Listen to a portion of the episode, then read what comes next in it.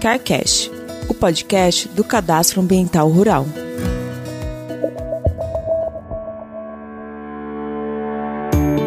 Muito bem, começa agora o seu CarCast, o podcast do Cadastro Ambiental Rural. É isso mesmo, um canal exclusivo para você que já é especialista e também para você que quer saber mais sobre esse instrumento que traz benefícios para o produtor rural e também para o meio ambiente.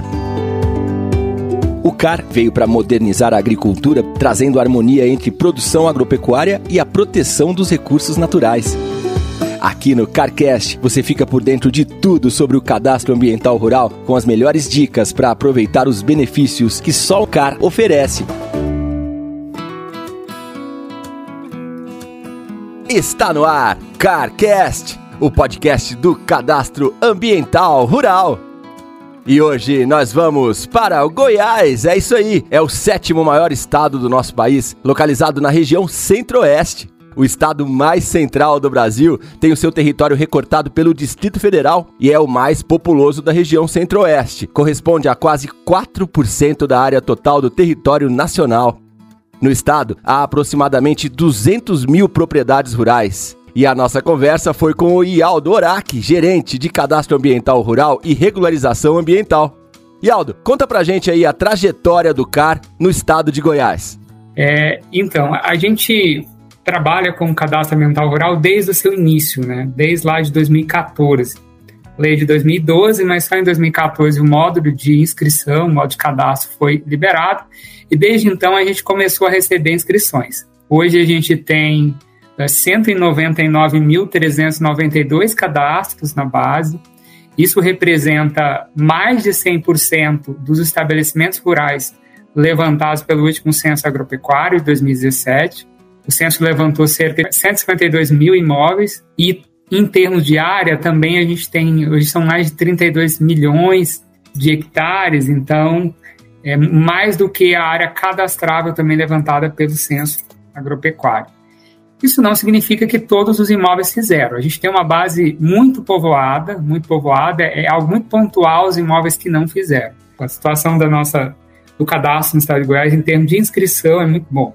É, então, isso, 2014 a gente começou com as inscrições e em 2016 a gente então começou com as análises. Então, desde 2016 a gente realiza análise de cadastro mental rural. De lá para cá, foram é, cerca de 23 mil análises realizadas.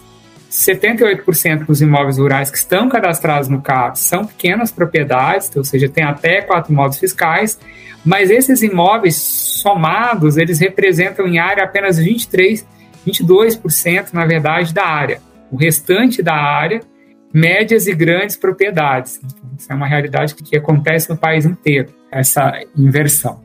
E Aldo, conta pra gente algum caso de sucesso, algumas práticas que possa servir de exemplo para os outros estados aí no estado de Goiás. Como é que aconteceu o processo de inscrição? Você falou casos de sucesso ou coisa assim. O que foi interessante para a gente lá no início, na inscrição do CAR, foi a adesão do setor produtivo.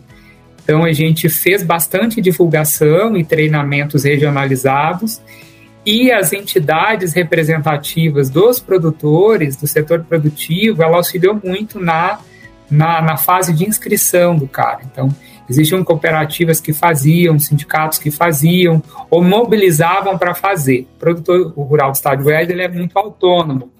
Ele normalmente faz muitas coisas por si, então é, a, a inscrição ela aconteceu muito mais nesse sentido de motivação argumental, ele motivou, divulgou e as inscrições elas foram acontecendo. Hum, e quais os desafios que vocês enfrentam hoje e o foco de trabalho para agora?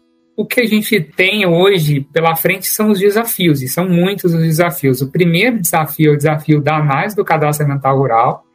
É, são 200 mil, a gente tem cerca de 23 mil analisados, um, um quantitativo muito pequeno de cadastro validado e, e você precisa você precisa validar essas informações. Até porque eu entendo que para você conseguir cobrar regularidade, você tem que identificar os passivos, e você só consegue identificar os passivos na análise. Você começar a cobrar passivos sem análise, eu entendo como um pouco difícil, é um pouco temerário. Então, esse é o principal desafio que a gente tem.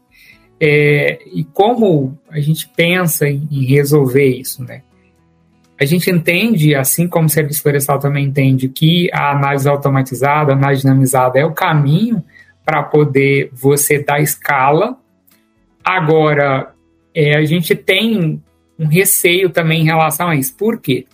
O estado de Goiás tem uma legislação é, sobre a proteção da vegetação nativa própria e ela traz muitas diferenças, não muitas, mas algumas muito significativas em relação ao Código Florestal Federal.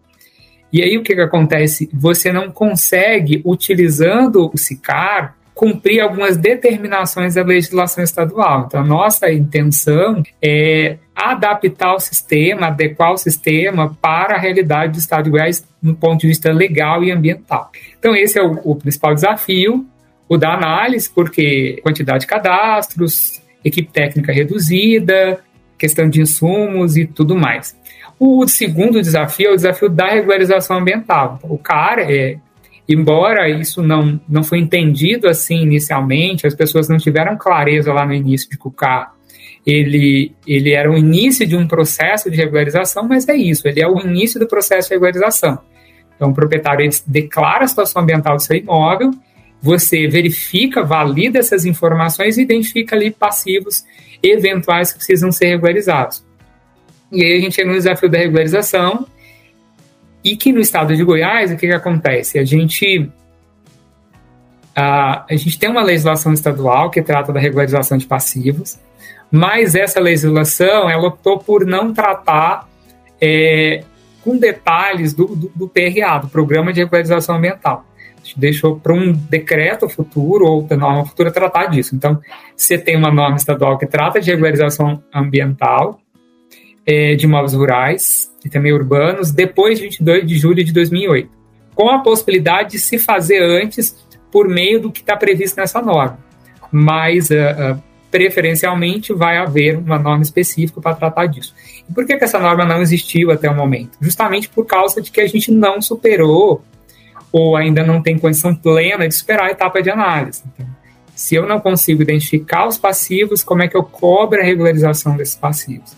Então, é, é, a etapa de regularização ambiental, ela é um desafio porque a gente entende que a maioria dos imóveis, isso é uma coisa que a gente verificou com a análise, a maioria dos imóveis tem passivos a serem solucionados, entretanto, é, eu preciso identificar esse passivo. Então, ela está atrelada ao desafio anterior, que é o desafio da análise.